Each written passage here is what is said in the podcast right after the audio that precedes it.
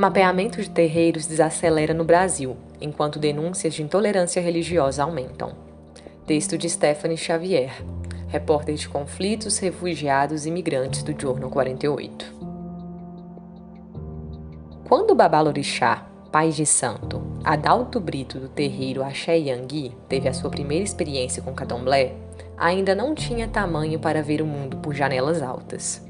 Mas sabia que aquela reza em família acabaria em festa.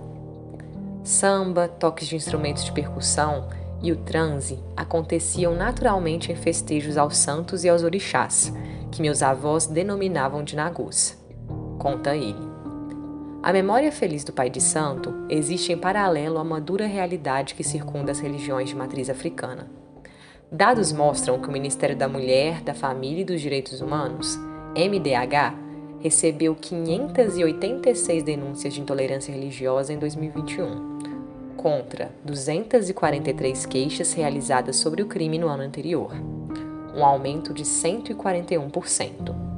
As informações mais recentes do MDH expõem o preconceito contra diversas religiões, mas a aversão às crenças de origem africana é destaque no Brasil.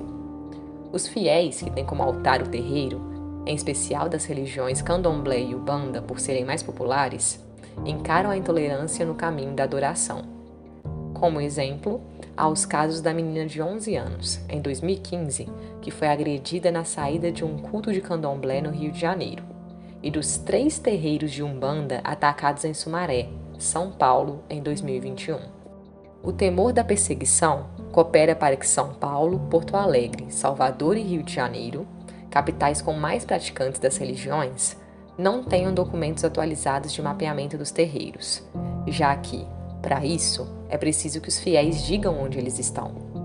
Parte dos meus filhos de santo tem receio de manifestar a fé por uma questão de sobrevivência eu mesmo, enquanto sacerdote, aconselho que eles se resguardem sempre quando forem minoria entre as pessoas, porque a vida e a saúde vêm em primeiro lugar. Nossa fé está aqui, não precisa ser dita ou mostrada para ninguém. Eu sei o quanto é importante a exposição por uma questão de representatividade, mas, como eu disse, temos que prezar por nossa vida e bem-estar, conta Pai Adalto. É em Vitória da Conquista onde Babalorixá dá tais conselhos. A cidade fica a mais de sete horas de carro de Salvador, onde está a segunda maior população de fiéis do candomblé no país, segundo o censo 2010 do Instituto Brasileiro de Geografia e Estatística, o IBGE. Ainda assim, parte das pessoas que seguem a religião vivem com medo de celebrar os orixás. A Umbanda é brasileira, assim como o apagamento das religiões de matriz africana. No artigo História da Formação e Renovação da Umbanda no Brasil, um estudo de caso no terreiro Zambiires, Bocaiúva, Minas Gerais, o doutorando em Desenvolvimento Social, Fábio da Silva Gonçalves, e o professor do Departamento de Ciências Sociais da Universidade Estadual de Montes Claros, a Unimontes, Dr. Daniel Coelho de Oliveira, focam no mistério que ronda a religião desde a sua criação. Na pesquisa, os autores destacam que a crença se formou a partir da mistura de catolicismo, candomblé, rituais indígenas, entre outros segmentos religiosos, e que o decreto da criação da religião, como compartilhado por muitos fiéis, aconteceu quando um jovem incorporou o espírito caboclo das Sete Encruzilhadas.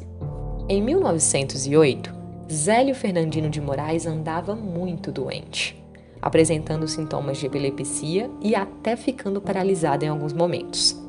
Por isso, resolveu procurar ajuda médica. Marcou horário com padre benzedeira, mas nada adiantou. Até que um dia decidiu ir a um templo espírita kardecista, a Federação Espírita de Niterói. Dizem que o espírito caboclo das Sete Encruzilhadas se manifestou em Zélio em 15 de novembro para anunciar que, no dia seguinte, uma nova religião que valorizaria espíritos de pessoas negras e indígenas seria criada comunicado se espalhou pelo subúrbio carioca e várias pessoas cercaram a casa de Zélio em São Gonçalo, cidade da região metropolitana do Rio de Janeiro, na outra manhã. A promessa se mostrou verdadeira quando o caboclo das Sete Encruzilhadas se manifestou mais uma vez em Zélio, para contar o nome da nova religião, os seus princípios e os seus rituais. Aí se fez a Umbanda, em meio ao povo majoritariamente negro e de baixa renda, pessoas socialmente marginalizadas no país. A exclusão da religião foi uma realidade no início, até que, em 1920, kardecistas de classe média se tornaram líderes dos terreiros cariocas e implantaram uma política de corte em relação às particularidades da crença, que eram mal vistas por parte da sociedade. O acontecimento é relatado no artigo A Força Social da Umbanda, publicado no portal da Fundação de Amparo à Pesquisa do Estado de São Paulo, a FAPESP. Assim, o que fazia a Umbanda ser o que era foi sendo invisibilizado. Os rituais considerados mais primitivos foram descartados e racionalizados, e os fiéis foram educados nos princípios da caridade kardecista a Umbanda foi transformada para ser aceita por quem tinha medo do que não conhecia. O conhecimento liberta. O Babalorixá Flávio Bandite nunca temeu os ritos da Umbanda. Quando ainda tinha um ano de idade, sua família saiu de Itabirito, interior de Minas Gerais, e foi viver no Rio de Janeiro, cidade em que a avó já falecida costumava realizar rituais da religião que ele ainda não conhecia. Minha família era, em maioria, de origem católica e minha mãe era uma dona de casa com quatro filhos para criar. Então não se falava sobre a religião da minha avó paterna, conta o babalorixá Flávio. O conhecimento racional do que era a Umbanda levou alguns anos para chegar, mas o subjetivo do menino foi impactado ainda na infância com a imagem de Cosme e Damião. O babalorixá lembra emocionado de quando viu as figuras dos santos pela primeira vez. Eu tinha quatro ou cinco anos quando olhei para a imagem de Cosme Damião. Foi amor à primeira vista. Eu ainda não entendia o que aquilo significava, nem que a imagem era da minha avó, mas sentia algo diferente dentro de mim.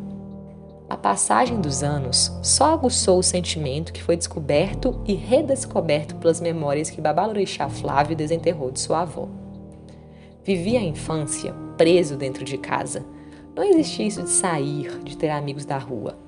Quando cresci, decidi que queria conhecer o mundo e parte dele era a história da minha avó com a Umbanda, explica. Em 1988, o então Flávio, sem o posto de babalorixá, teve sua primeira experiência mediúnica, que é quando um espírito se incorpora em um ser humano. Uma preta velha que atendia em casa veio fazer limpeza onde a gente morava porque minha irmã mais nova sempre teve questões espirituais. Eu observava tudo, quieto, como sempre, em um canto. Até que comecei a sentir um peso nas costas e isso começou a me deixar desconfortável. O Babalorixá continua dizendo que o incômodo se espalhou pelo corpo, quando, de repente, ele, que era tão retraído, começou a interagir com as outras pessoas. A preta velha se aproximou, encostou nele e tudo o que ele sentiu foi paz. Os terreiros não conhecem a paz e os brasileiros não conhecem os terreiros. P-A-Z Paz. Essa palavra costuma ser usada frequentemente quando um fiel fala sobre a religião que segue. A crença pode trazer segurança em uma realidade de incertezas, ser a resposta para dúvidas existenciais ou a prova de que há algo maior do que a realidade em que habitamos. Quem acredita em religiões de matriz africana talvez não fuja dessas suposições, mas certamente adiciona palavras menos confortáveis ao falar das crenças.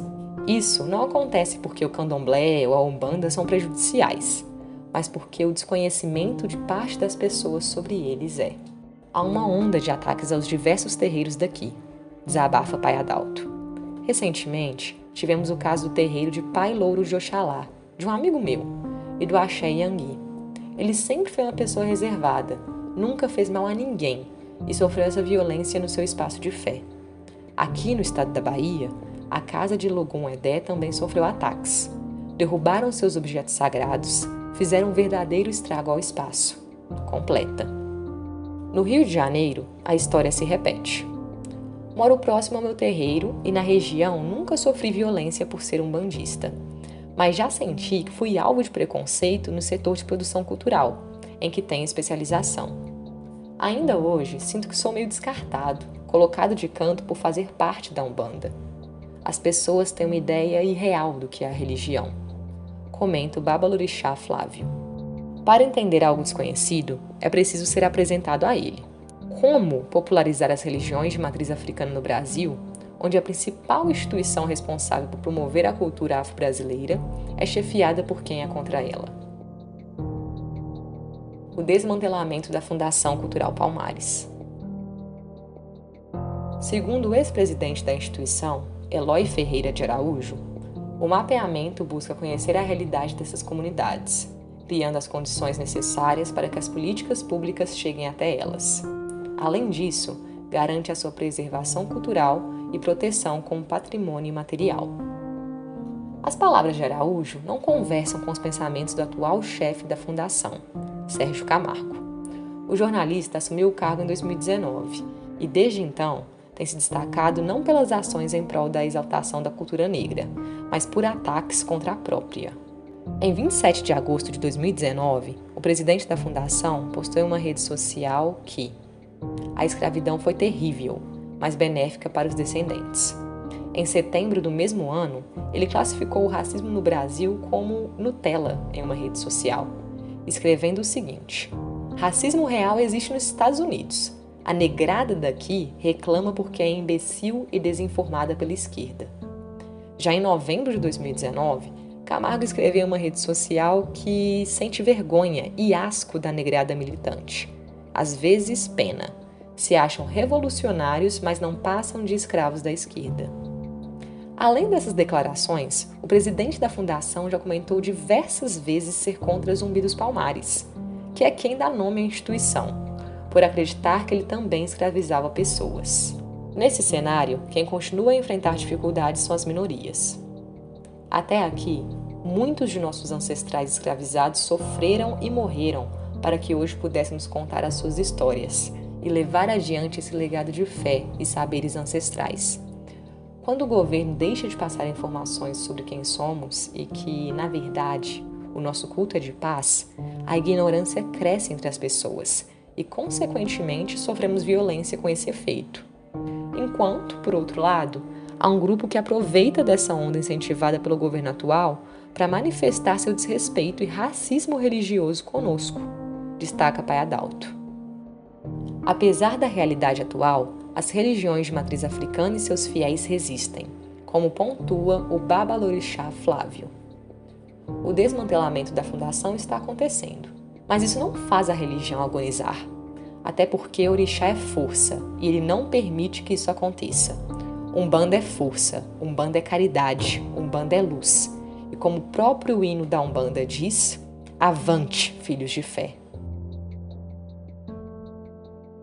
Esse texto foi editado por Stephanie Abdala e é um conteúdo autoral do Jornal 48, site jornalístico especializado em direitos humanos.